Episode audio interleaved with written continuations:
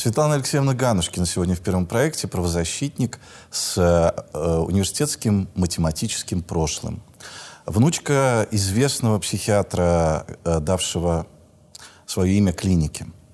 Э, Светлана Алексеевна, спасибо, что согласились прийти и ответить на вопросы. Спасибо вам за приглашение. А... Я уже скорее бабушка, чем внучка. Не то, что скорее, у меня 31 год внуку, между прочим. О, мы об этом еще поговорим. Почему они боятся нас? Мы им нужны. Путин это прекрасно понимает. Мы никакие не иностранные агенты. Власть развалила все институты собственной деятельности. Вы можете входить в, э, э, в президентский совет? Вообще это очень забавно звучит. Демократическое завоевание власти. К нам приехало много беженцев с Украины или, извините, из Украины. Ох, вы нака- оказались между молотом и наковальней. Я не хочу говорить о нелегальных людях. Те, те, кто был категорически не согласен, они взяли чемоданы и уехали. Ну, что, что, застрелиться.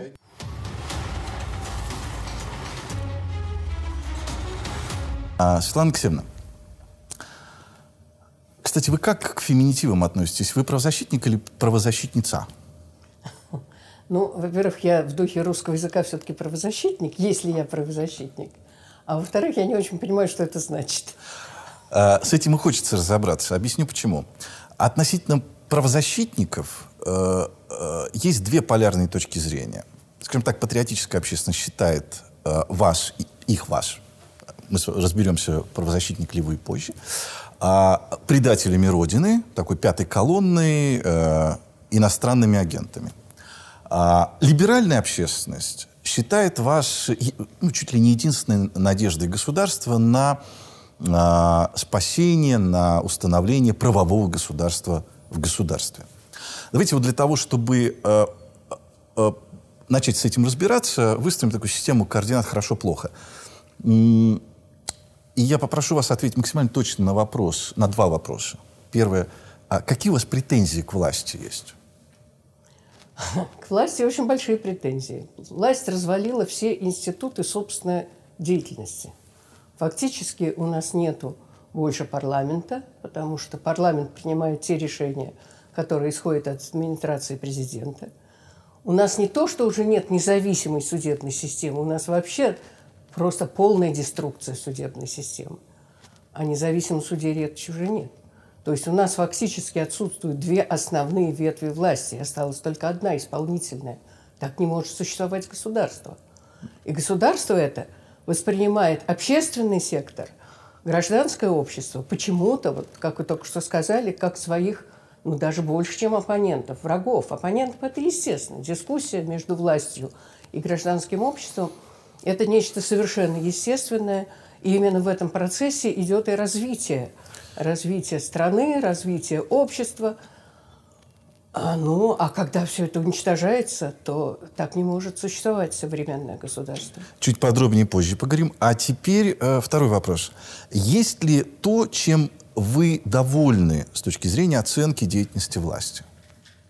Это очень сложный вопрос. Боюсь, что нет. Боюсь, Вообще ничего нет.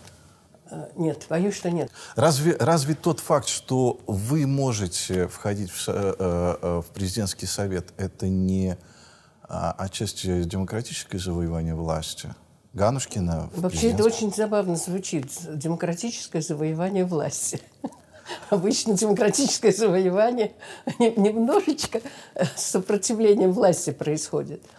К сожалению, это превращено в абсолютную декорацию. Если в 2002 году, когда я вошла в Совет при президенте, э, и могу объяснить, почему я вошла. Я вошла да. потому, что его возглавила Александра Панфилова, с деятельностью которой я уже была знакома. Ну, например, потому что, э, как и все, потому что моя мама получала пенсию больше, чем моя зарплата, когда начались вот все эти дефолты и все прочие страшные вещи. Это у вас такая низкая зарплата была или у мамы Нет, высокая я пенсия? думаю, что у всех была. У меня была обычная доцентская зарплата в РГГУ. Но зарплаты были меньше, потому что она была министром социальной защиты, и она защищала пенсионеров. И мамина пенсия поднялась, когда моя зарплата еще не поднималась. А мы утратили все достоинства советского периода. А что это было прежде всего? Это была наука – на которую выделялись достаточно большие деньги, и образование. Ведь на самом деле Вы посмотрите, что делается во всех университетах Соединенных Штатов. Там мои однокурсники и ниже, так сказать, до однокурсников моего сына. То есть все математические кафедры заняты нашими мехматянами. Это была одна из сильнейших математических школ в мире. Э, у нас развивались и другие науки. Было давление на науки, были сталинские времена, когда уничтожили генетику. Это все было. Но, тем не менее, наука развивалась. А сейчас с наукой покончено. Покончено с Академией наук. Его просто уже нет в том виде, в котором она существовала. На нее не выделяются средства. У нас упал уровень образования до безобразия.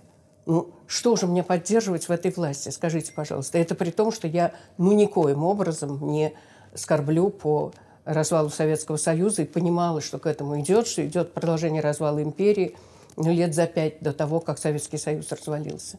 И не считаю, что это наибольшая трагедия прошлого века, как говорит руководитель нашего государства. То есть то, что мы как бы завоевали в перестроечные, после перестроечные времена, уничтожается, начинаются репрессии на уровне, ну, я не могу сказать, конечно, сталинских репрессий, но, э, во всяком случае, на уровне андроповских времен. Но вы же понимаете, что э, серьезное отличие сегодняшних перегибов от сталинских репрессий заключается в том, что а, а, Путин э, не является сторонником этих репрессий. То есть э, мы можем говорить о том, что не, не, не, не работают институции, но говорить о том, что Путин, так сказать, это с, по команде Путина происходит, или вы считаете иначе? Я считаю, что обязанность каждого руководителя окружить себя людьми, которые будут правильно информировать и которые будут принимать профессионально правильные решения. Это основное качество любого руководителя – и если он с этим не справляется, если, как у нас любят говорить, царь-батюшка не знают, это все бояре, то это вот вина царя-батюшки. Да нет, вот навер... он... наверное, знает. Э, э, я, я, я не склон... И не может остановить? Я не склонен э, говорить, что... Вы знаете, может быть, и не может, как мне кажется. Я много думал на эту тему, и мне кажется, что остановить это тоже непросто, потому что вопрос остановки — это же не просто нажать стоп-кран. Это вопрос смены одного на, одного на что-то другое. И это что-то другое должно, должно быть в наличии. А вот где это что-то другое? Это что-то другое есть. Вы знаете, где меня оно? очень удивило. Вот когда началась перестройка, и э, я работала в историческом вузе, хотя преподавала математику управленцем, ну и немножко тоже историком, ну так, в, я бы сказала, э, в очень небольших дозах. А, я, я полагал, когда я посмотрела фильм Андрей Рублев, угу. я не могла в историческом вузе найти ответа на вопрос, кто эти два князя, которые там между собой сражаются. И нашла это в старой книжке своего деда. Угу. То есть подаренной деду, когда он учился в гимназии. А, а историки этого не знали, потому что кто-то говорил, что он вообще историк КПСС, кто-то был советского периода историк и меня предлагали там пойти на какую-то кафедру и спросить у кого-то, то есть это совершенно что-то было чудовищное. А, люди говорили о религии, совершенно не зная религии, не зная языков, на которых написана Библия и так далее. И вот когда началась перестройка, оказалось, что у нас есть эти люди. Когда они оказались востребованными, оказалось, что они есть. Что они... У нас профессором стала Нина Брагинская, которая до этого много лет работала ну, дежурной там какой-то, диспетчером ночным, и занималась наукой как хобби. И она стала профессором того же самого РГГУ. Я думаю, что у нас есть люди на любые должности, у нас есть профессионалы. Но мне кажется странным, что у нас все э, фундаментальные запросы всегда должны исходить от власти. Нет, это не так. У а, нас есть... а не от гражданского общества. Нет. Общество должно захотеть. Смотрите, э, сейчас поясню. От самого примитивного что смотреть в кинотеатрах или в театрах, или чита, какую литературу читать. И э, говорят, вот низкопробное кино, низкопробная литература, власть виновата. До а, каких-то серьезных, фундаментальных научных процессов, а, которые тоже вроде, когда пока власть не скажет «давайте», никому это не нужно. Почему так странно? Почему так, э, такие такие серьезные претензии к власти, но при отсутствии претензий к обществу. Разве не общество является источником власти? И какое общество, такая власть? Разве нет? Народ является источником народ, власти. простите, народ, да, и да, прямо да, да. осуществляет да, управление, да, да, как я, сказано да, в нашей Конституции, да, моя которую я очень правда. люблю да. Да, и считаю одним из важнейших достижений так сказать, вот э, нашего права, потому да. что в Конституции она замечательная. Очень много там замечательного. Может быть, есть в ней какие-то претензии, немножко больше декларативность, чем хотелось бы. А это неверно, то, что вы говорите. Я с вами согласиться никак не могу. У нас есть запрос общества. Если вы имеете в виду, э, ну, так мы очень любили и в советское время всегда говорить о некотором большинстве, да, но на самом деле – гражданское общество представляется институтами гражданского общества. И к такими общественными активистами не могут быть все. Это не толпа, это не ахократия. Это те люди, которые берут на себя те э, области э, управления даже, где э, государство имеет э, какие-то пробелы. И у нас есть такие. Ну, вот я занимаюсь миграцией, и у нас прекрасные специалисты по миграции. И у нас есть, вот совсем буквально вчера я читала письмо от Татьяны Котлер, которое она просит передать уполномоченной по правам человека. Госпоже Москальковой. Татьяне, да, Татьяне Николаевне Москальковой. И там ее предложение по изменению законодательства. Она хочет, чтобы Москалькова была, так сказать, каналом, проводящим к э, власти – а, эти предложения, наши предложения. Многие наши предложения прошли, между прочим. И мы очень хорошо понимаем, как, на наш взгляд, как, как должна быть это все устроено, потому что мы знакомы и с международным опытом богатым, и мы прекрасно понимаем, что миграция – это проблема, и мы прекрасно понимаем, что есть риски. Мы совсем не какие-то идеалисты, которые, как мне говорят некоторые, вы любите мигрантов. Чего подобного. Я, как всякий нормальный человек, люблю свою семью, своих близких, своих друзей – но я понимаю, как это должно быть устроено. Я уверена, что я понимаю. И э, э, власть должна слушать и слышать гражданское общество. А ждать активности от всех, от всех без исключения, но это довольно бессмысленно. Такая активная часть в обществе – это всегда ну, не более 10-20 максимум процентов.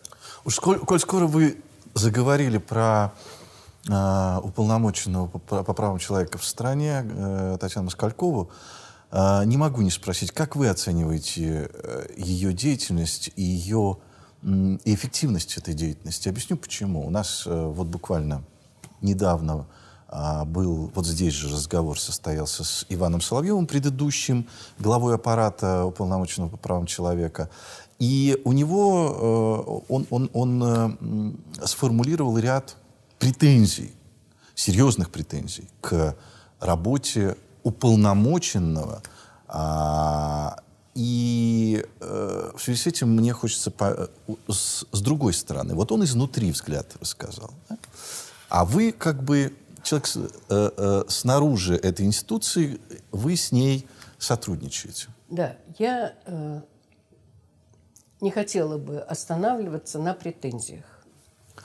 Я, я хочу сказать... Ну, мы начали с того, что да, к власти есть сплошные да, претензии, но нет да, э, да. ничего хорошего. Да. Ну, э, все-таки, Будем знаете, эти два института, да. Э, Институт уполномоченного и Совет по правам человека при президенте, э, который не имеет никаких властных полномочий, все-таки не Конституция определенная должность, а, и структура, а, это все-таки не совсем власть. Но э, претензии у меня были ко всем уполномоченным, не только к Москалькову. Включая э, э, Элсанну. Включая Элсанну угу. и включая Владимира Петровича Лукина, Лукина уж совсем как будто бы своего человека. И у нас остались прекрасные отношения. Э, мне всегда казалось, но, может быть, я ошибаюсь, что они могли бы на своем посту делать больше, угу.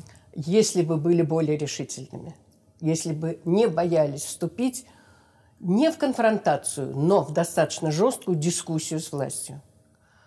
Но, видимо, с этой властью трудно вступать в такие дискуссии. Трудно удержаться в этом случае на этом месте. Что касается Татьяны Николаевны, то э, ожидания, что это будет плохо, э, не оправдались, на мой взгляд. Угу. Татьяна Николаевна, по-моему, первая из уполномоченных, э, решила, что она, не знаю каким образом, что она имеет право законодательной инициативы. Угу. И она очень это право отстаивает. И она действительно вносит какие-то предложения, которые через нее можно направить во власть. А, Татьяна Николаевна, конечно, вполне такой советский генерал МВД. И требовать от, него, от нее, чтобы она вела себя, как, например, ну, вел на себя этой должности, так и не получивший ее, в общем, официально, Сергей Адамович Ковалев, конечно, не приходится. От нее можно ожидать то, что она может сделать. И было несколько случаев, когда она мне очень помогала, и я ей за это благодарна. При этом действовала она решительно. Вот если она во что-то э, поверила, убедилась, что это делать надо, она это делает. Какие, что это были за вялости, случаи? Как и, и она не разводит руками, не говорит, ну что же я могу сделать. Она старается сделать, если она что-то может. Что это были за случаи? Это был случай, например, такой, ну уже совершенно такой частный случай, когда мы спасали девушку, за которую приговорили к смерти на Кавказе. И мы ее вывозили из... Вы имеете в виду кровная месть? Не, это не, не, кровная месть, приговор. это собственные родственники. Это собственные mm-hmm. родственники, которые сочли, что она плохо себя ведет. Э, меня, знаете, мои чеченские коллеги очень осуждают за то, что я рассказываю такие истории. Поэтому я обязательно хочу подчеркнуть, что эти истории единичные, безусловно. Но от этого каждому конкретному человеку ведь не легче. И, и вот мы ее забирали. Я, мы приехали там, где ее высадили из автобуса, потому что из, э, из ее родины сообщили, что везут террористку водителю. И водитель, когда звонит представитель полиции, да, и говорит, что человек везет террористку. Ну, как вы думаете, что делает водитель? Естественно, он ее высадил на первом же посту полиции. И вот мы приехали туда, в Тульскую область, за ней, и я предъявила, кстати, старое удостоверение члена Совета при уполномоченном, которое уже давно не действовало. Угу. Там не был указан срок, поэтому я его показала, сказала, что вот я приехала за этой девочкой. И, ну, как себя представляет полицейский? Если я член совета при уполномоченном, значит, меня послал уполномоченный. У них же сам человек по своей инициативе ничего не делает. Поэтому они связались с аппаратом и позвонили Татьяне Николаевне. И спросили Татьяну Николаевну, вы посылали к нам человека? И что делает Татьяна Николаевна, которая об этом первый раз слышит? Что она должна сказать? Ну, совершенно Разные было естественно, если бы она сказала нет. Она спросила, кто там у вас? Нет, вот это как раз естественно, мне да, кажется. Да, естественно. Ну, для, мне кажется, что для генерала нет, а для уполномоченного – да. Ей сказали Ганнушке. Она сказала, да, посылала. И мне отдали эту девушку. И сейчас она в Европе. И но это правда часто, это, это, это, это, это прекрасный, но, но очень частный случай. частные случаи. Были другие случаи. Кстати, случай, за которым я, ну, только ленивый не осудил. А, к нам приехало много беженцев с Украины. Или, извините, из Украины. Нет, как раз я-то с... Я понимаю, что в духе русского языка говорить с Украины, да? Да. Но мне грамматика да. менее дорога, чем отношения с моими друзьями. Так что если им приятно слышать из Знаете, Украины, а я для себя решил, что если, если дру- для друзей предлог, э, э, нарушающий правила моего языка, важнее, то, видимо, нужно подождать, когда друзья нет, переоценят нет, нет. Кстати, мои вот близкие друзья и правозащитники, с которыми я работаю уже сто лет, они говорят с Украины. Они, они говорят так, как полагается по-русски. Но если это кого-то задевает, ну какая мне разница? Пусть будет из Украины. Итак, к нам приехало много беженцев из Украины. Да. Но я буду слышать «с». Да. Вот. И среди них есть э, ополченцы. То есть те люди, которые воевали против регулярной украинской армии. И сначала они получали убежище, а потом им перестали давать временное убежище. И несколько человек были приговорены судом, а суд у нас это делает, я же говорю, что нет суда, да? Суд делает одним росчерком пера. Вот полицейский привез протокол, и через, ну, мы, знаете, посчитали, нас сотрудники, из которых этим занимался, наблюдением, на человека уходит две минуты. Суд принимает решение – о судьбе человека за две минуты от депортации. Угу. Угу. Ну вот, и я дошла достаточно до высокого начальства с помощью Людмилы Михайловны Алексеевой, ничего не помогло. Э, все говорили, а зачем они нам нужны? Слушайте, это все воевавшие люди, у них всякие синдромы э, и прочее. Зачем они нам нужны? Пусть уезжают. Говорю, ну как же так? Ведь это мы их соблазнили. Это наша вина, что они э, вот решили отстаивать да? эту свою независимость. Угу. Но мы же совершаем предательство. Значит, с одной стороны, представители власти говорят, что они нам не нужны уже, они отработанный пропагандой материал, эти толпы украинцев, которые к нам приехали. А с другой стороны, мои друзья, как вы их называете, как либералы, демократы, правозащитники, они говорят, кого ты защищаешь, дорогая? Это люди, которые воевали против своей регулярной армии. Да, Ох, вы нака- оказались между молотом и наковальней. Да, я не, не очень меня это волновало. Ох. Меня волновали судьбы этих да. людей, потому что как раз мои друзья с Украины да. или из Украины, да. они э, э, говорили совершенно четко. Это люди, которые попадают на скамью подсудимых однозначно. И, кстати, на вот Украине раз, там у себя. Да, угу. потому что они воевали, потому что это люди, которых, которые Ну да, там измена Родины, их Родине обменяли, и так далее. И, и после этого они, они попали. Значит, было два мнения. Пусть едут, защищают свой э, ЛНР, ДНР, и нечего ему сделать. И второе мнение, они действительно преступники, пусть их судит Украина. Вот два Это наши, позиции. наши это чиновники. Наши, это чиновники наши здесь. чиновники, не чиновники, в общем, разные люди. Я поговорила с Татьяной Николаевной, и она восприняла что это действительно со стороны России было бы предательством. Предательством, и я за это отвечаю, хотя мне, ну, я понимаю, что Крым был аннексирован, и что мы там возбудили эти вот регионы на э, вот эту сепаратистскую их деятельность, при этом, значит, так жестоко подавив Чечню.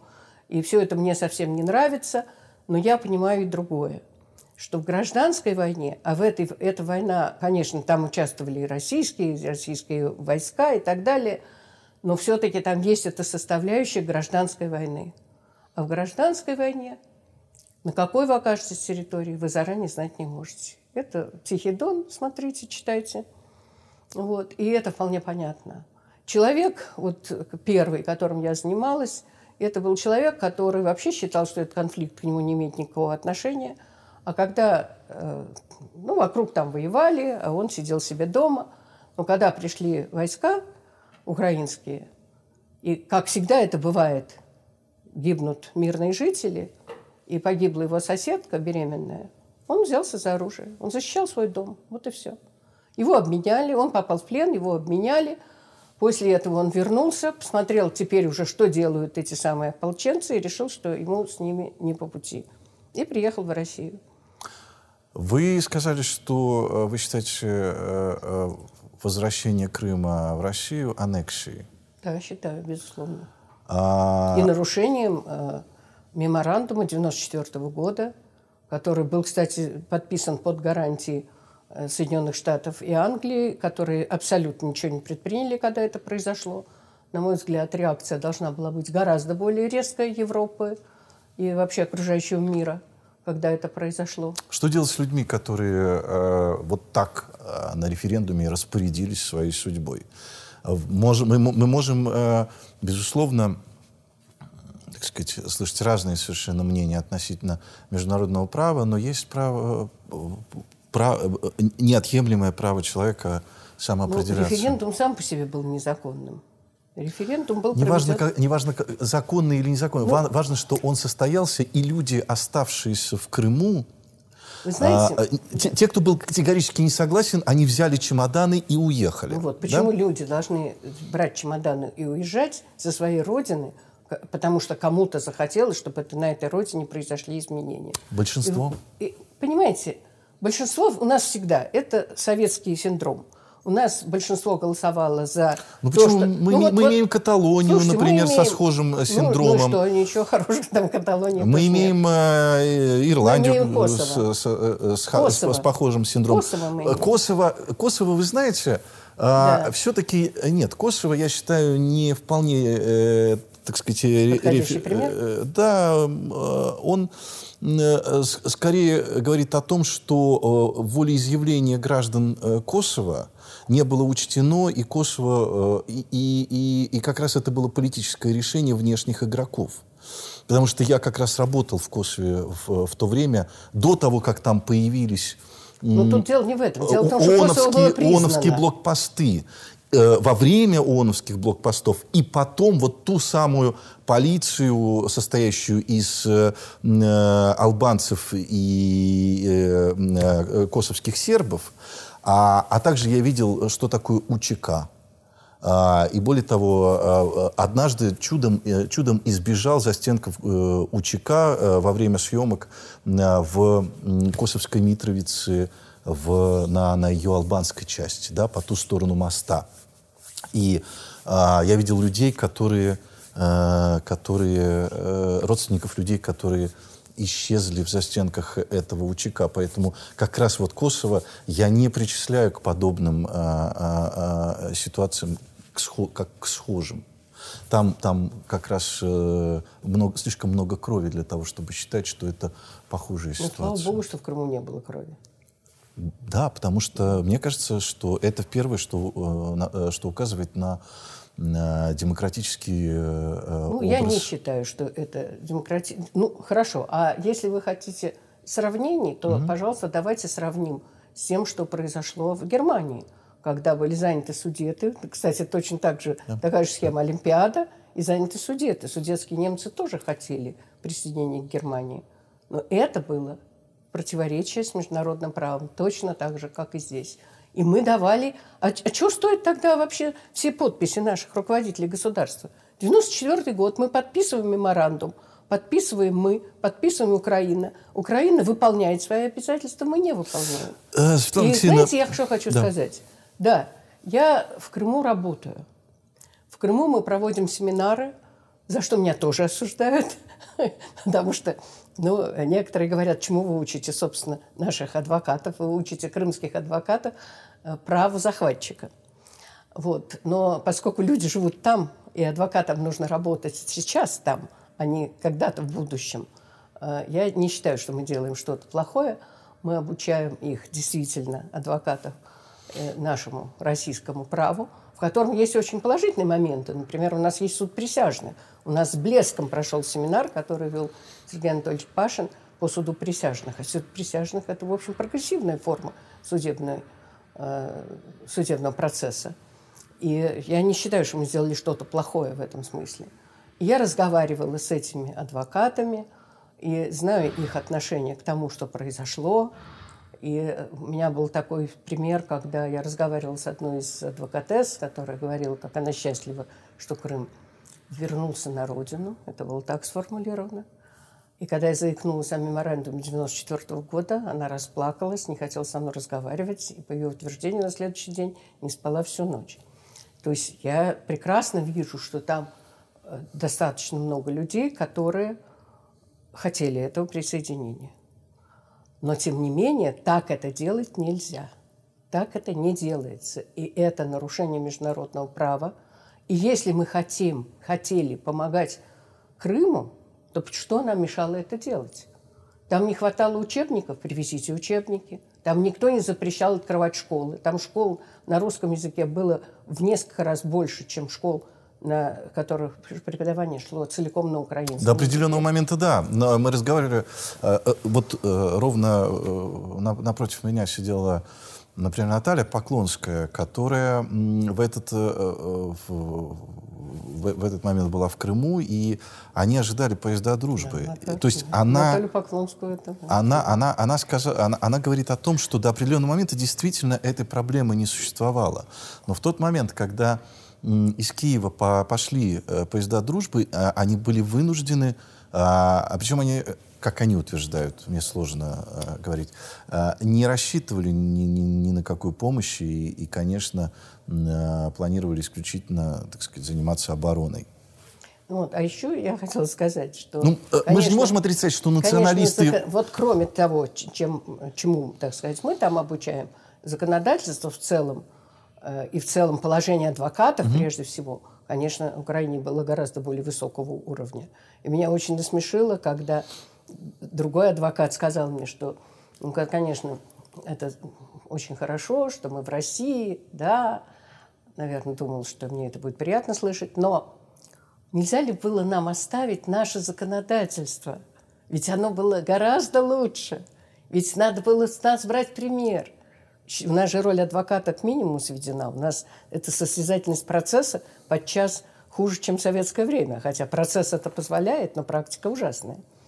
Там начали пропадать люди, там же начали происходить страшные вещи.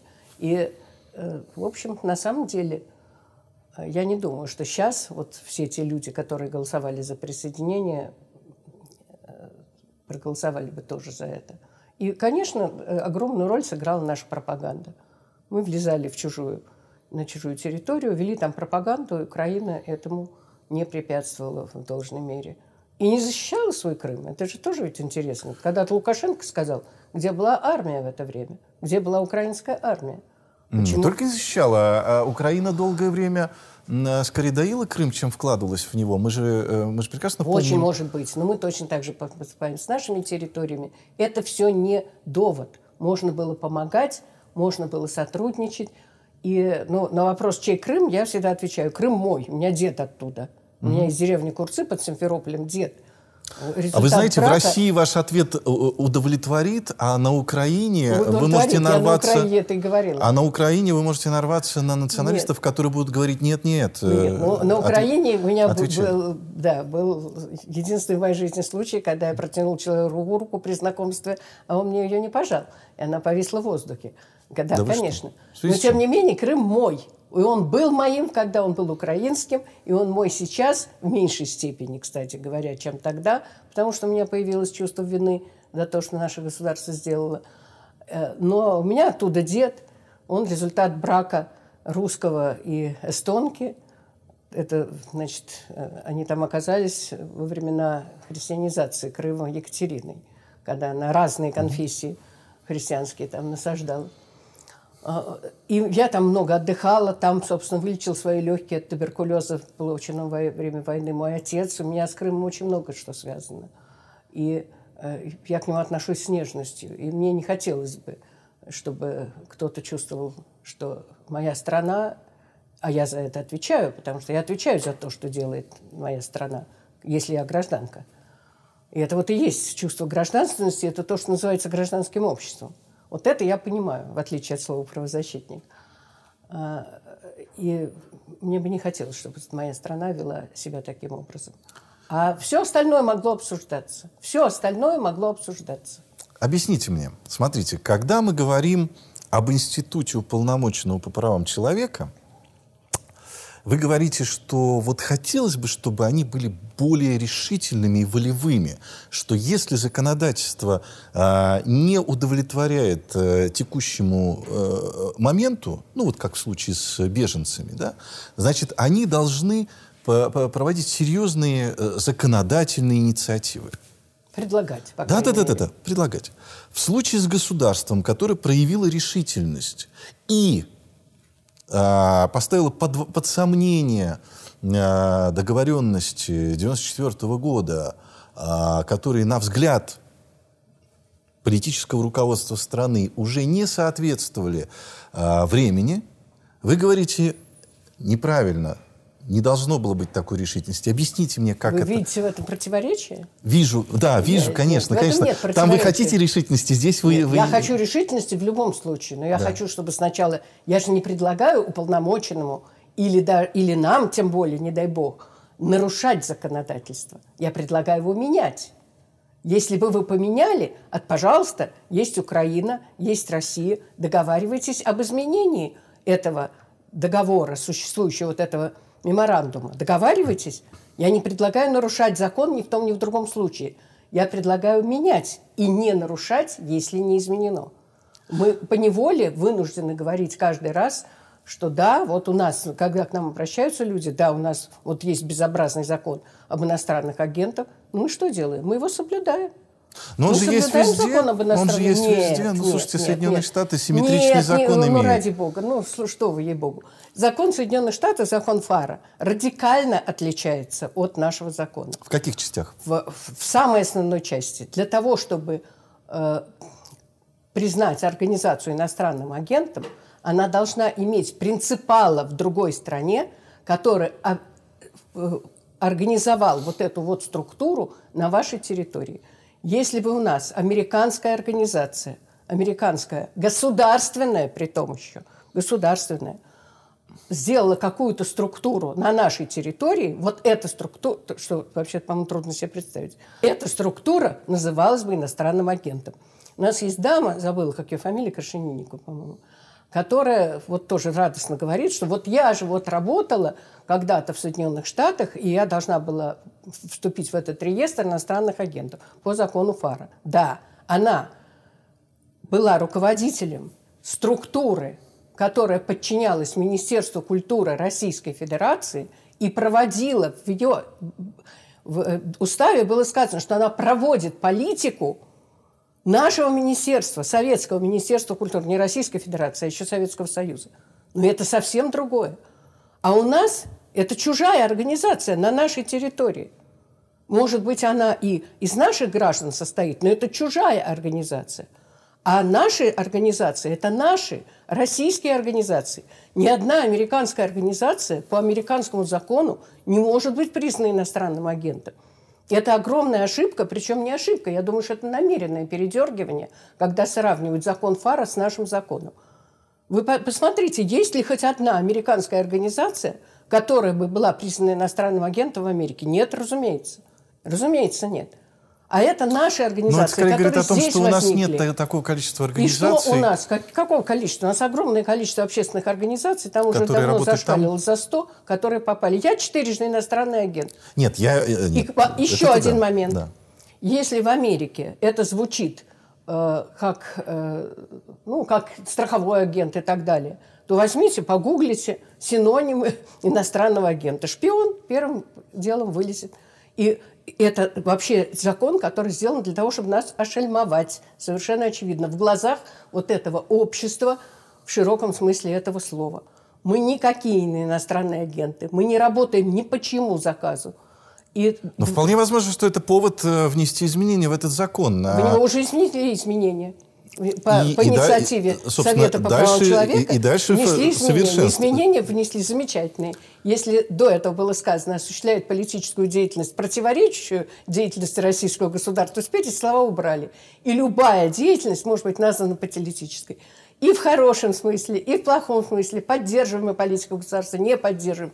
Если кто-то, как пришла какая-то девочка Кристина из прокуратуры, которая как будто с кастинга на модели к нам явилась, и посмотрела нашу документацию, пришла к выводу, что мы должны быть иностранными агентами. И Минюст наш внес, нас внес в этот реестр. Четыре организации. Первая – правозащитный центр «Мемориал», который ну, хотя бы больше высказывается по политическим вопросам. Вторая организация – это вообще площадка для всех общественных организаций «Центр Сахарова». Я там член комиссии. Третья – моя гражданское содействие, благотворительная организация. Ох, как она искала, к чему бы придраться. И к чему она придралась. Мы выпустили сборник антикоррупционной экспертизы миграционного законодательства. Вот она сочла это политикой. При этом сборник был выпущен на деньги э, президентского гранта, и, и все эксперты, чьи экспертизы туда были э, помещены, аккредитованы при Минюсте Российской Федерации, же официальные эксперты. Вы не можете оспорить это решение? А вы знаете, я не хочу, потому что это хороший клуб. Все сильные организации, все влиятельные организации, уважающие себя, там оказались. Вот Но это же Ана- неправильно. Лев Подождите, но- это неправильно. Это неправильно. Вместо того, чтобы Неправильно, способствовать дурацкий совершенствованию, закон. правильно, совершенствованию законодательства, вы вступаете там в какие-то клубы, которые... э, Нет, соби- я не вступаю, меня в этот клуб внесли. Да, но, но, но разве, но разве не, не, не, не путь, не путь гра- э, э, так Ну, сказать, это же гражданского активиста вы выбрали? Последним, да, последним оказался из моих организаций Международный мемориал. В законе сказано, что международные организации туда попасть не могут. Однако нас туда запихнули. И на суде, когда мы доказывали, что в международный мемориал входит французский мемориал, немецкий мемориал, латвийский мемориал, украинский, конечно, мемориал и так далее, э, на, на это прокурорша, которая защит, поддерживала, так сказать, против нас вот э, это позицию. А как вы переходите на феминитивы, когда у вас... Прокурорша? Да. Ну, ну да, возможно, да. Ну, прокурор, извините. Ну, вы знаете, они, это какая-то особая порода прокуроров. Вот а, это какая-то особая, ну, это отдельный разговор. Да, да, да, да. Так вот, прокурор, ладно, извините, да. сказала, мы не отдадим мемориал за границу. Это наша организация. И пусть международный мемориал будет тоже иностранным агентом. То есть на самом деле, а, и, и это, кстати говоря, а, исходит от Владимира Владимировича. На самом деле это э, восприять почему-то страх перед гражданским обществом, перед независимыми общественными организациями и восприятие их более чем как э, оппонентов дискуссии, что совершенно естественно. Светлана Алексеевна, в том-то и дело, что это совершенно естественно, э, э как, как э, оппонирование с вашей стороны, так и э, страх э, со, со стороны власти. Почему они боятся объясню, нас? Объясню. Мы им нужны. А, безусловно. Безусловно. И более того, я убежден, что э, э, Путин это прекрасно понимает. Другое дело, что вот э, просто сейчас Смотрите, а вы, вы предпочитаете э, оставаться в, в клубе вместо того, чтобы э, опротестовать э, а ни не, один, один, несправедливое решение? Ни одно, ни одно не удалось. Вот что сейчас произошло... Но это, не, это же не повод бросить, что бросить произошло борьбу. с Пономаревым? С Львом Александровичем да. Пономаревым, известнейшим у нас да, правозащитником. Да, да, да? Конечно. Вот я думаю, что Лев Александрович знает, что такое правозащитник, в отличие от меня. Так вот. Не скромничайте. Что произошло? Да. Он вышел из этого клуба. Он вышел. Да. Потому что он доказал, что он не берет никаких западных да. денег. Да? И что? Сейчас его включили снова. Ну и что? Кому Потому что нужно? корень зла не изменен. Потому не изменено они... законодательство. Вы, вы боретесь... Вот я вам говорю, что... Вы боретесь как... с симптомом, а ну, не с причиной. Симптом – это создание этого закона. Появление этого закона и есть симптом. Симптом – это... Э, это сим... симптом того, что государство тяжело больно. Тяжело, больное государство, которое... Нет, а это могут быть возрастные. На самом деле это э, ну, может быть не болезнь. Вы никогда не смотрели, можно быть что... детишками? А, вы меня смотрите, спрашивали? Смотрите, да. сколько у нас прерываний преемственности происходило. А, Советский Союз, э, Россия. Ну вот даже мы теперь обратно туда пошли. Не, ну а как? Ну а как? А, со, со, даже не так. Советский Союз, э, значит, э, переживший промежуточную стадию президента Советского Союза и президента России. Дальше Россия Ельцинская. Дальше Россия Путина сколько мы э, раз меняли Что? курс. Курс. У нас вон преемник оставляет. У нас Путин оставил нам Ельцин. Борис Николаевич, конечно. Да, Ельцин это, это его лучший подарок России. Он оставил нам. Но, ну, а и, считаете, и, и Ельцин... что в результате с этим произошло? Произошло абсолютное засилие всюду ФСБ. У нас ФСБ имеет невероятную власть над э, другими органами. А потому что святое место пусто не бывает. Когда правозащитники и, и гражданские активисты предпочитают в клубах э, Ну что значит клуб? Клуб это только список и больше ну, ничего. Какая, какая разница, слушайте. Ну... Разве мы не выходим, разве я не пришла к вам? Разве мы не выходим к обществу? Мы выходим вы, к обществу. Вы знаете, нет, вот за это я вам благодарен. И, и э, на самом деле возможность вести эту дискуссию, конечно, для меня важный, э, так, такой важный триггер отношения к а, так сказать, вашему брату. Потому что... А... Вот вы видите тоже сексистские выражения. Я да, тоже брат. Да, да, да, да. Ну, по-братски. Э, потому что э, я же тоже э, подвержен стереотипным представлениям. И у меня тоже были разные встречи с разного рода активистами. И действительно там мне почти все понятно в том, что вы говорите, и даже часть этого я разделяю. Только часть, Но, как жаль. Только часть, да, потому что, ну, что касается Крыма, у меня, э, ну, простите, своя позиция. Но э, я, я точно не разделяю э, Кстати, на Донбассе тоже ведь был референдум. Что-что, простите? На Донбассе тоже был референдум. Да. И мои родственнички пошли голосовать. И когда я их спросила, зачем... Опять вы, вот, вот вы, смотрите, зачем одно, же вы пошли? Одно окончание и как отношения Зачем меняются. же вы пошли? Да. да, потому что в данном случае так. мне Странно это. Ну, не, дем, не демократичные Умные. отношения. У них есть право ходить У голосовать. Право, да. И Когда от этого спросила... они не, не станут родственничками, они родственники. Ну, хорошо, ну. они будут родственники, да. Ну, родные ж люди, ну, пошли, слушайте, кровь. Пошли голосовать. Да. Э, очень дальние родственники. Угу. Э, и когда я спросила, Лена, что вы думали? Она сказала, мы надеялись на э, вариант Крыма. То есть, да. конечно, если бы я была гражданкой Украины, я бы задумалась о том, почему это произошло. И, безусловно, там тоже есть о чем подумать. Но если они хотят вариант Крыма, значит, им не так сладко? Значит, им не сладко. Но вы знаете, если бы сейчас был референдум о том, чтобы присоединиться, ну уж я не знаю к чему, к Европейскому Союзу, я думаю, у нас тоже большинство проголосовало за. Чтобы ездить без визы, да чтобы ладно. работать ну, свободно. Нет, я не думаю. А нет, я, я уверена, думаю. потому что люди хотели бы ехать, работать и хотели бы свободно пересекать У вас границу. все-таки профессиональная деформация в этом смысле. Круг общения э, вам э, э, говорит... Какая у меня профессия? А, ну, так сказать, вот, э, вот эта вот общественная активность ваша, которая вокруг вас аккумулирует людей... Ну, это тогда с... я родилась с этой деформацией, потому что я всегда была общественно активна с детства. Но вы не всегда хотели э, изменить страну, ведь правда? Ну, я, наверное, об этом не думала. Я вообще-то лет, лет пять думала, что я живу в самой лучшей стране в мире. Это какие годы были? Когда? Когда мне было пять лет. А, когда вам было пять лет, да? Да, а. 47-й. Да. 1947 чтобы никто не перепутал. И что поменяло ваше ощущение от э, лучшей страны в мире? Как-то, когда я пошла в школу и увидела мир, так сказать, своими глазами. А что там произошло такого? И второй что... раз... Что семилетнего ребенка может и э, так сильно изменить? Ну, что изменилось? Когда мне было 11 лет, умер Сталин и много чего стало открываться. И у меня много вокруг, да я думаю, что у всех, очень много репрессированных вокруг было.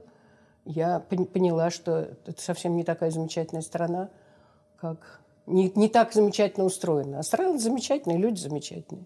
Слушайте, ну смотрите, э, у вас не так много претензий к законодательству Соединенных Штатов, но мы знаем, что... Нет, у меня никаких они нет так, претензий, это их дело вообще. Они так давно uh, у них негров линчевали, да? Так, они это тоже... вот классика. Ну, конечно. Давайте не ну, будем конечно, говорить нет. о наших нет, ну, слушайте, нет, нет, мы поговорим, но уже не линчуют. Нет, уже не уже, линчуют. Нет, уже, уже на уже площади без, нет, какая-нибудь да. черная женщина может побить белого мужчину, Не, у них даже и полиция президент... будет стоять в стороне. У них даже президентом э, смог стать черный человек. А он сейчас, не черный, он такой речь... же черный, как и белый, у него мать белая. Сейчас речь не об этом даже. Но между тем, э, еще не, э, там, лет 20 назад он конечно, все равно конечно, считался да. бы черным. Ну, слава богу, я очень рада за них. Да, но они прошли этот естественный путь изменения собственного законодательства и отношений. От расизма, то есть нам это тоже нужно. А, а как вы, а вы предполагаете какой-то другой путь, э, неестественный? А мы не должны пройти этот эволюционный э, Я думаю, что у нас все-таки своя эволюция, у нас совершенно другая история, совсем не такая, как э, в Соединенных Штатах. И, Но кстати, мы, например, скинхедов смогли знали, победить э, за, знали, за кстати, довольно говоря, короткий период. Э, Русь, так сказать, знала периоды демократии. Псков и Новгород. И вот когда я читаю Ох, эти не уцелели страницы, эти княжества. Ох, как ох, мне не... нравится. Ох, ох, да, нравится, нравится, но, но не уцелели Когда эти не, княжества. Не хотим Святополка и сына его, если у твоего племянника две головы, приглаш... привози его княжить в Новгород. Я прям с ними... Я знаю, что там, скорее всего, женщин не было, кстати, на этой площади. Да. Потому что вече состояла, по-моему, из одних мужчин. Конечно. Если я правильно да, Конечно. понимаю. Вот. Но тем не менее, я вот каждый раз, когда я об этом хотите? читаю, я прям там стою среди них и говорю, не хотим. У нас свой есть князь, и пусть он княжит. Смотрите, еще одна вещь. Вы э, э, так вот обмолвились, рассказывая про Лукина, вы говорите, он вроде как э, наш человек, но у меня тоже к нему были претензии. Смотрите, вы э, в, вот вроде как... Э, ну, среда общая, конечно. Крайне, крайне демократические... Можно так о себе сказать. Врожденно кра, кра, крайне демократические люди, э, очень либеральные, очень, э, так сказать, с, подвиж, с, с, с подвижной э, мыслительной деятельностью. Э, вы делите на своих и чужих. Нет. Разве это правильно? А я не делю. Кого я делю на А своих? вот смотрите, у вас родственнички появились, потому что они пошли голосовать.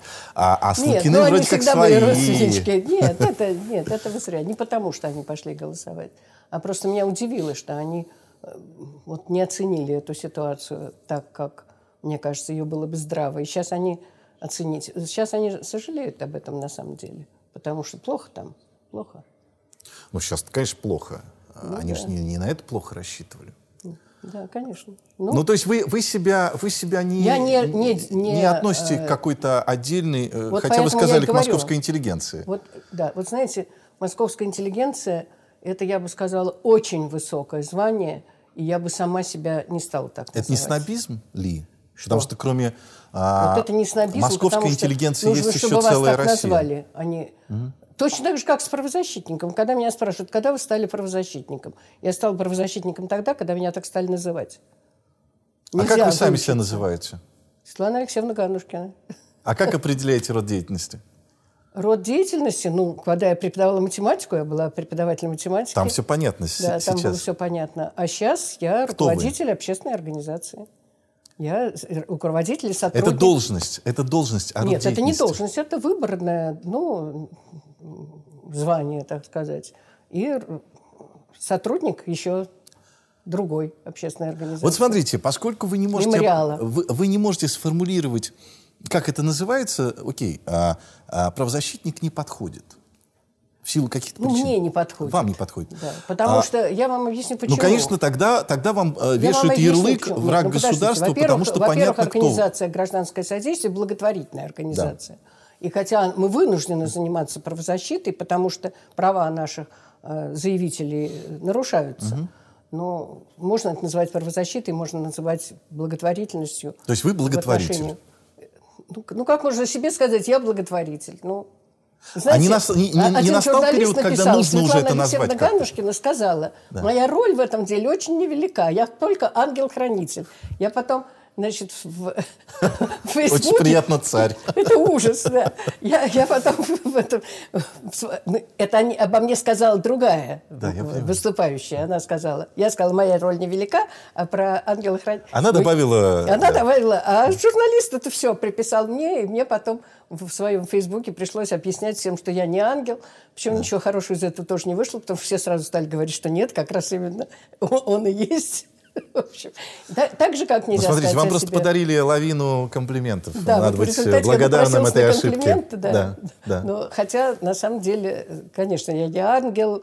И, а что, почему мне не очень нравится слово «правозащитник»? Вот э, для Людмилы Михайловны Алексеевой я придумала правильное, мне кажется, название. Она была заступница. Она заступалась Ох, за людей прям христианская, христианская да, так и было, православная так и было. такая терминология. Ну и как, как хотите, понимаете, христианская, не не, а ничего, христианская. не- я лично Но ничего она- плохого в этом не вижу. я, в, нет, я не вижу в такой тоже в коннотации. ничего плохого, и наоборот. Тем я более, для- что для- вот для это многих, наверное- ее образ жизни и ее деятельность. Именно в таком роде. А некоторые правозащитники защищают право. И если право или даже просто закон не нарушен, говорят, нам, нам здесь нечего делать. Вот я не за это. Я, э, когда к нам обращаются, мы стараемся помочь человеку. Вот, э, и во- вот тоже защитить человека, а не право. Поэтому мне право защитник не нравится из-за первой части этого слова. Мы защищаем не право, мы защищаем человека. И даже иногда не только в противовес нашим законам, не нарушая законы, а стараясь найти способ э, Лазейку. решения внутри этих законов, да, или обратиться в Конституционный суд. Он, Конституционный суд в 2017 году принял очень хорошее решение, которое вообще решило вопрос с э, десятками, сотнями лиц без гражданства. И спасибо ему, Конституционному суду. Этому предшествовало несколько решений Европейского суда, и ему за это спасибо. И сейчас законодательство меняется. То есть законодательство можно менять.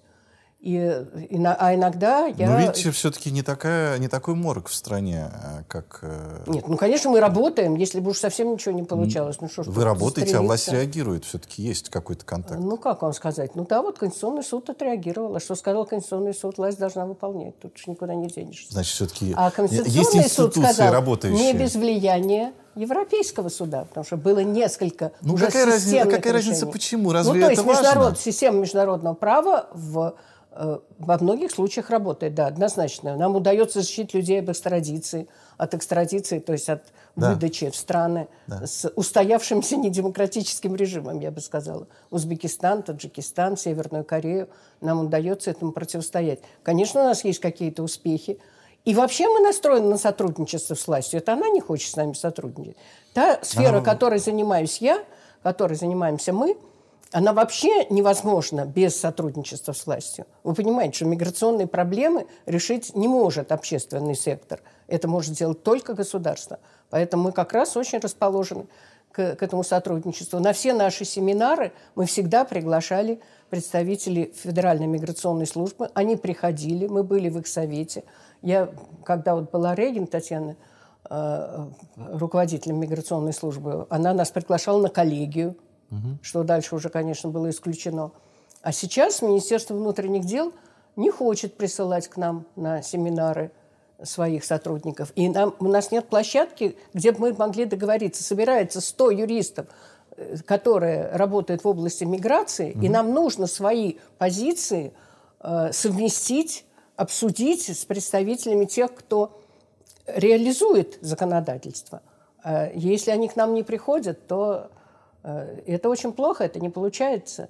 И я должна сказать, что э, МВД, в общем, не настроено было на то, чтобы отказаться от общения с нами. И от одного достаточно близкого мне человека из... Ну, мы же столько лет уже, 30 лет работаем. И все вот эти руководители Федеральной миграционной службы, и все э, эти девять ее реорганизаций, же безумно, девять реорганизаций вот за это время произошло, э, управление миграцией. А, Все они были нам знакомы. И мне оттуда сказали, что не рекомендуют. Кто, спрашиваю, не рекомендует к нам ходить? А ответ – смежники. Ну, кто смежники? ФСБ. ФСБ на нас так реагирует. И ФСБ имеет сейчас большую власть в стране. Но при этом президент э, поручил э, увеличить численность э, населения России на 10 миллионов. Что значит За счет, за счет, за счет э, значит, соотечественников из-за рубежа. Не за счет того, чтобы бабы рожали больше, да?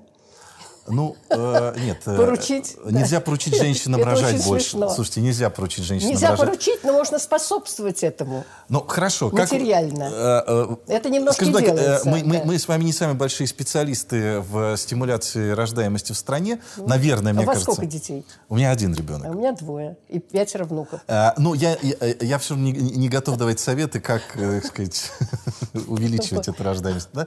А, что бабы родили, это, э, знаете, э, э, наверное, какой-то э, незаконодательный способ. Да? Ну, Э, не законодательное, а материальное поощрение. Вот и все. Было такое и а, не, не сильно э, помогло. Но все же, а, как вы оцениваете перспективы а, такого, такой инициативы? Ну, какая Потому что инициатива? лично мне, лично мне 2007 дико нравится эта история, потому что э, э, я пять лет проработал в Казахстане. Э, там очень много моих друзей, э, говорящих и думающих на русском, и желающих э, оказаться в России. Желающих?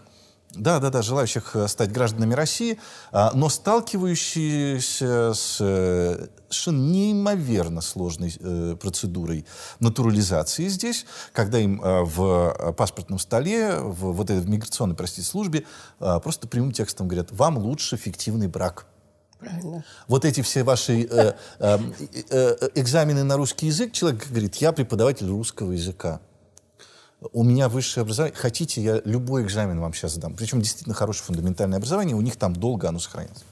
Он говорит, не, вот, вот нам, нам сейчас не вы нужны с, с э, вот этим образованием. Нам сейчас нужны люди, которые будут мести улицы. Вы не будете их мести.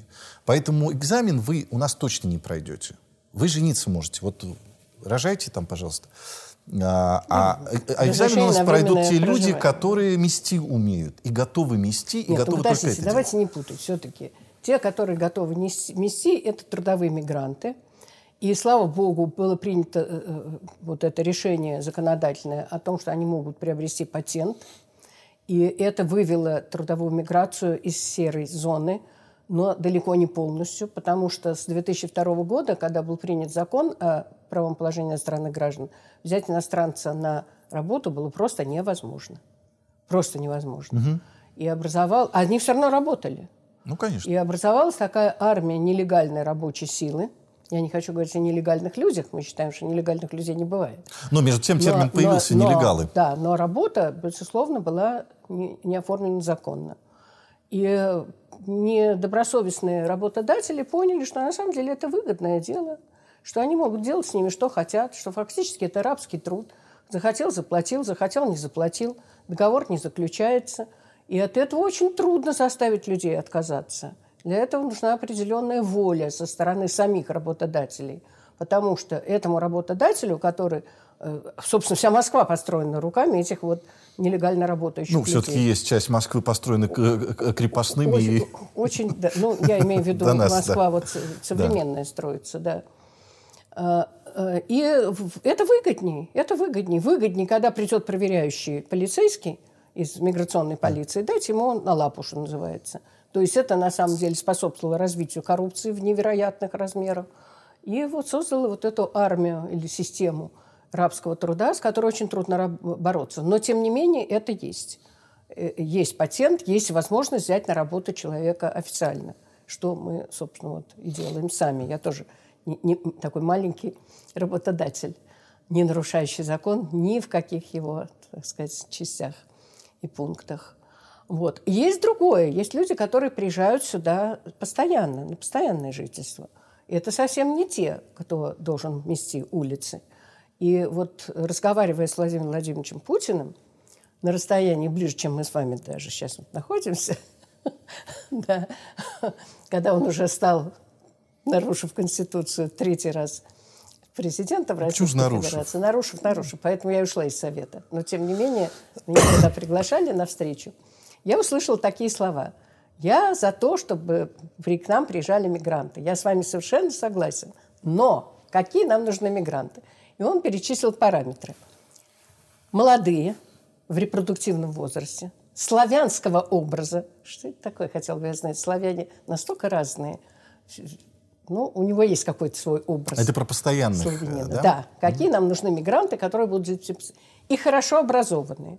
Ну, извините, вот эти вот хорошо образованные славянского образа в репродуктивном возрасте уезжают из стран Центральной Азии в другие государства, едут в Европу, а что касается Казахстана, о котором вы говорили, он сам уже стал э, из э, э, государства, из которого уезжали государства, которое принимает мигрантов. Уже давно, давно идут туда потоки. Из Узбекистана, из Таджикистана, и там работают, и двор метут уже там, а не у нас. Вот. Так что эти призывы, которые у нас с 2007 года, когда была программа добровольного переселения соотечественников принята первый раз, то ли шестой, то ли седьмой, по-моему, седьмой год, она не действует. То есть приехало гораздо меньше людей, чем мы ожидали. Мы ожидали миллионы, приехало 300 тысяч. А мы знаем, что с этими миллионами делать? Вот. Не, нет, мы не знаем. Мы готовы И, конечно, принять? дело в том, да, вот у меня была такая семья по фамилии Ивановой, которые приехали из солнечной Армении в Амурский край, в Амурскую область. Э, и им, значит, предложили, э, сказали, что им дадут дом и дают им место работы. Маме дали место работы в кафе. И вот они приехали. Оказалось, что в доме в этом, который им дали, нельзя зарегистрироваться по месту жительства, потому что он находится в абсолютно... Это просто развалюха. Это место, в котором жить нельзя. Аварийное жилье? В аварийном состоянии, да. Это дом, угу. ну, такой вот поселке, вот то, что называется частный дом, но он абсолютно убитый, как говорят жилищники. Угу. Оказалось, что кафе закрыто, потому что все спились. И люди вот написали мне, как-то они нашли, я не знаю, мой электронный адрес, и мы им посылали теплую одежду, деньги. Ну, чем это кончилось дело? Ивановы уехали обратно в солнечную Армению.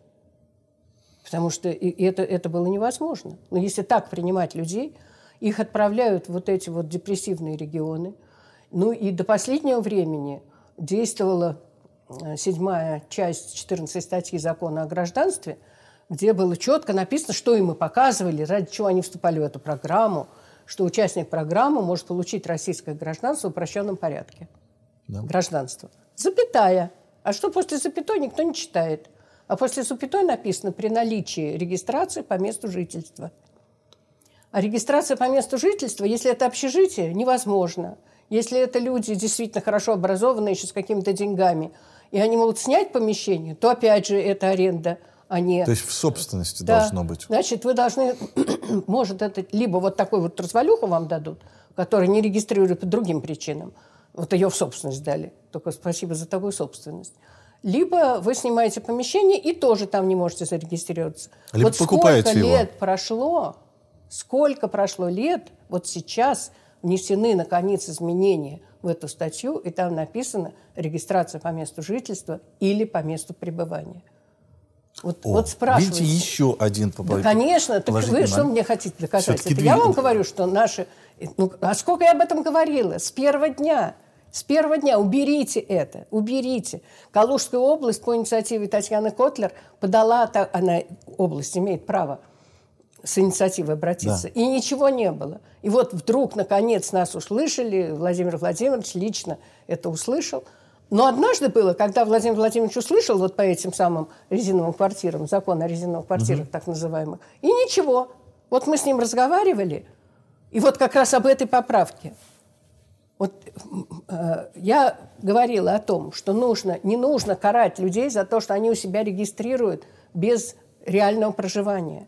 Потому что человек не может зарегистрироваться там, где он снимает помещение. Его там не регистрирует хозяин. А кто-то добрый, какая-то бабушка, его у себя зарегистрирует, поверив ему, что он не может претендовать на ее жилплощадь. Но он по теперешним законам, в отличие от советских, и не имеет на это права. Но бабушка этого не знает. Она советская бабушка-то. И она просто не знает, не в курсе дела.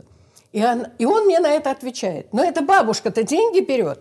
Это ж коррупция. Ну, вы подумайте, вот у нас миллиардные, значит, и миллионы долларов, даже не рублей, берут взятки наши чиновники, а вот коррупция вот у этой бабушки почему-то руководителя государства волнует. Вот она две с половиной тысячи к своей шесть тысяч пенсий получит прибыли. Вот с бабушкой надо бороться. Ну вот, наконец, перестали бороться с бабушками, убрали. Вот я говорю, измените там, вот в этой седьмой части, это 14 статьи. И не надо принимать закон. Что вы думаете, говорит Владимир Владимирович? Владимир Владимирович говорит Володину. Она дело говорит. Надо, говорит, подумать, прежде чем закон принимать. Вот вы подумайте, какая светлая мысль. Прежде чем закон принимать, подумайте. Это же ну, я думаю, что это была все-таки ирония со стороны Владимира Владимировича. Нет, он очень серьезно это сказал. Но он не... умеет держать лицо. Да, да, да, конечно, да. И разное при этом. Так, так вот. А, и Володин говорит, да, да. И что вы думаете? Через две недели он подписывает этот закон. Еще я успела в промежутке Володин подать бумагу, пожалуйста, напомните Владимир Владимирович, он же подумать собирался. И закон этот принят. И эта же самая Татьяна Котлер, которую я уже не раз вспоминала, теперь третий раз судится за то, что она у себя вот регистрировала этих самых несчастных и помогала этим людям. Я ему сказала про Татьяну. Он говорит, ну, ваши знакомые, наверное, деньги берет. Я говорю, нет, не берет. Он говорит, ну, допустим. Вот он не может это, в это поверить. Я говорю, не допустим, а точно. Она денег не берет. Ну, хорошо, говорит. Ваша знакомая, может, не берет, а вот другие бабушки берут. Вот понимаете?